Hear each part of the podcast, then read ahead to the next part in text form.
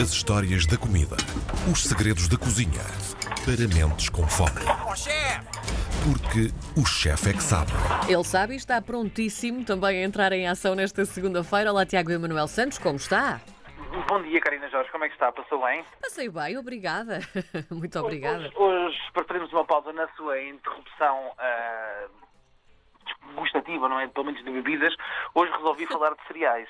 Olha, pode ser. Ah, Sabes, é é que hum, os cereais são super importantes para nós e nós tínhamos sempre no mesmo erro de consumir sempre os mesmos cereais, que é trigo ou arroz, e achei importante nós desmistificarmos aqui algumas coisas e as pessoas poderem, aprender rapidamente como é que podem utilizar outras coisas fantásticas como o amarante, ah, o kuzu, o sagu, enfim, coisas assim mais estranhas, mas que parecem, parecem sidas de outro planeta, de outro país, mas que são bem nossas, ou o sarraceno, que são bem portuguesas e que existem cá há muito tempo e que nós não sabemos usar.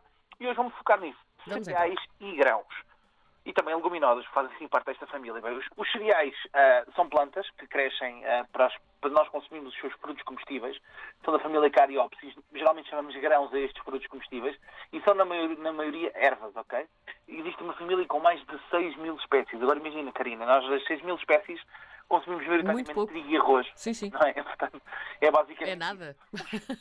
os cereais são produzidos a nível mundial em grandes quantidades. Nos países em desenvolvimento são a base da alimentação. Ah, nos países desenvolvidos, como é o caso de Portugal, eh, são complemento à alimentação, acompanhados de proteína, ah, de proteínas e de, e de outros complementos à alimentação. A palavra cereal vem do romano, vem da deusa Ceres, que, é, ah, que era a deusa dos cereais, e daí a evolução da palavra para cereal. Ah, e alguns cereais, como por exemplo o, a quinoa ou o amaranto, que são muito interessantes de falarmos, são plantas e não são, são considerados cereais, mas não são cereais. Ou quer dizer que são de uma família diferente da Cariopsis, mas que nutricionalmente têm os mesmos valores de hidratos de carbono, lípidos, proteínas, fibras em relação aos cereais. Grande vantagem, têm mais concentrações de proteína, melhor qualidade na proteína, não têm glúten e ainda por cima têm muito mais vitaminas e minerais que a maior parte dos outros cereais. Portanto, são extremamente interessantes para nós utilizarmos, principalmente o amaranto e a quinoa são fantásticos para utilizarmos. Todos estes cereais são compostos, ah, eu às vezes digo às pessoas para imaginarem um ovo, não é? Parecem um ovo. Eles têm o pericarpo, que é a casca, que nós geralmente no arroz não vemos só no integral, porque ele do, do arroz branco é descascado. Depois temos o endosperma, que é a parte intermédia, que tem energia, que é composta pelos, carboidratos, pelos hidratos de carbono e as proteínas, ou seja, o endosperma funciona um bocadinho como a clara, não é? A gema do ovo vai-se alimentando da clara para fazer o pintainho. E depois temos o embrião, ou o germen, que é a parte interior, que é muito rica em nutrientes e minerais e vitaminas.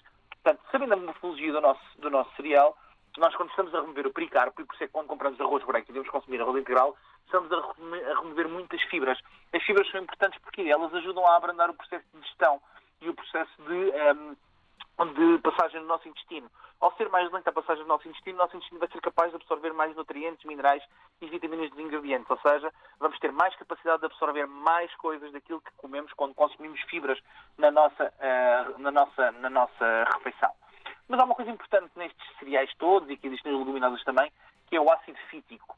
E pouca gente sabe isto. Não é? Há fazem aquele erro de, de molhar as coisas há pouco tempo, ou de colocar os feijões secos dentro de uma panela de pressão, ou de usar a água dos feijões ah, que são demolhados para cozer, Sim. ou até deitar água quente sobre os feijões secos e hidratá-los e cozinhá-los. Bem, isto, isto é o maior erro que pode existir e é por isso que os cereais, os grãos, as leguminosas nos fazem gases, ok? São ricas em, fítico, em ácido fítico. O que é que é o ácido fítico? O ácido fítico é um ácido que existe naturalmente nas plantas, ah, nestas plantas, que ah, é utilizado como protetor, como barreira de defesa. Estas, as plantas fazem estes cereais, estes grãos, caem na terra e eles têm que ficar, geralmente no verão, quando a altura seca, ficam à espera do inverno, não é? Da chuva. E têm um conjunto de ácidos e de, de- de pequenas toxinas em quantidades muito limitadas, muito pequenas, que ajudam a proteger a planta daquilo que é um meio ambiente exterior. E o que é que ela faz? Ela absorve o fósforo todo, que não é bio- biodisponível para nós humanos, e eh, também absorve ácido fítico. Como é que nós removemos isto, Karina Jorge? Como? Muito simples. Com demolhar as nossas, as nossas, os nossos cereais. Por exemplo, o arroz integral é uma boa solução. Convém ser demolhado de 6 a 12 horas, entre outros ingredientes. E, portanto, quando nós remolhamos, o que é que acontece? A planta entra em modo de, sobrevi- de nascença, não sobrevivência. Ela absorve, ok, estamos no inverno, tenho água, então eu vou começar a brotar. Lembras quando nós éramos pequeninos na escola e punhamos os feijões dentro Sim, da sim, água até claro sim. Claro uns sim. brotos? Portanto, o que nós estamos a fazer à planta é dizer isso, é dizer que já não pode não estar em modo de segurança, podes libertar as tuas toxinas e podes começar a desenvolver.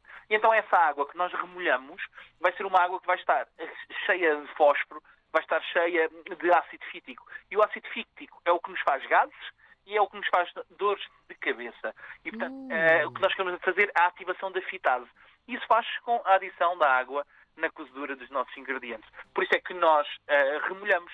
As plantas estão num estado dormente, as sementes estão num estado dormente, e nós aqui acordamos, acordamos e vamos, agora vamos começar a crescer, vá. Vamos imitar o processo de natureza e começar a germinação, que é para as enzimas começarem a ser produzidas.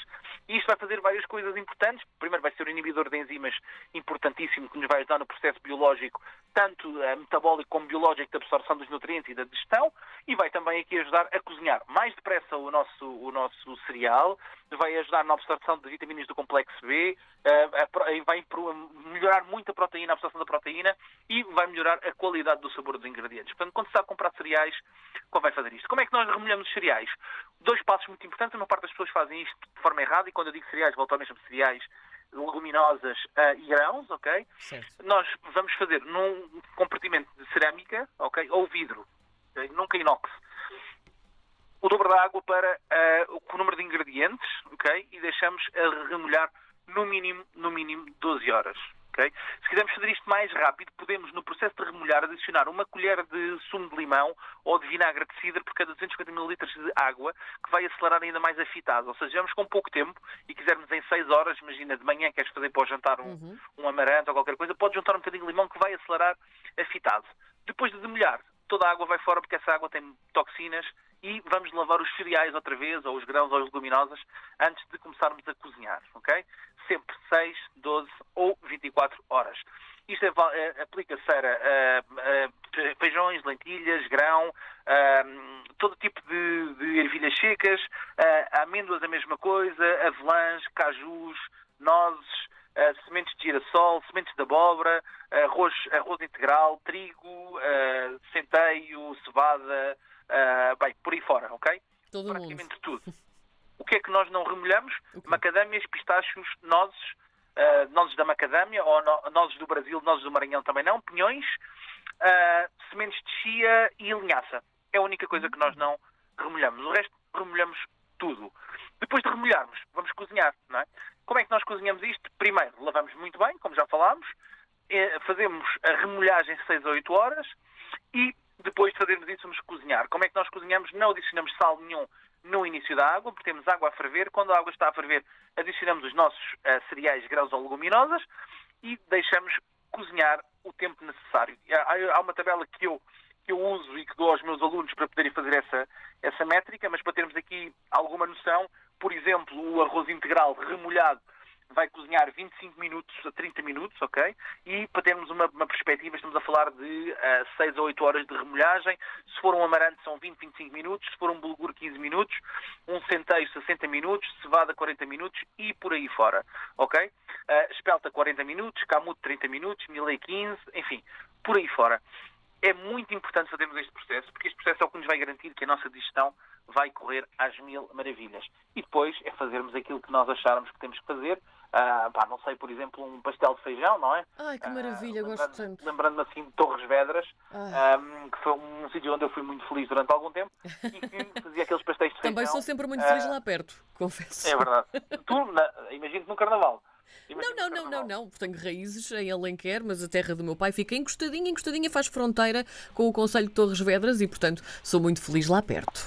Ora, então vamos ao tributo ao nosso pastel de feijão de. Torres Vedras. Eu vou dar a receita para as pessoas poderem remolhar os seus cereais eh, e os seus grãos e leguminosas e poderem fazer este pastel. Para a massa vamos precisar de 250 gramas de farinha, uma pitada de sal, duas colheres de sopa de manteiga, um, um 1.5 litros de água gelada e um pouco de farinha para polvilhar. Para o recheio, 250 gramas de açúcar, 100 gramas de puré de feijão branco, portanto remolhamos o puré de feijão branco, cozemos o feijão branco e trituramos o puré de feijão branco, 50 gramas de, gramas de miolo de amêndoa moído ou farinha de amêndoa, 6 ovos, 6 gemas, açúcar em pó, QB. Quanto basta polvilharmos, damos aquele coating no fim do nosso pastel bem bonito. Preparamos a massa dispondo da farinha sobre a bancada, abrimos uma cavidade no centro, um patão, juntamos o sal, a manteiga e a água e misturamos bem até a massa ficar macia.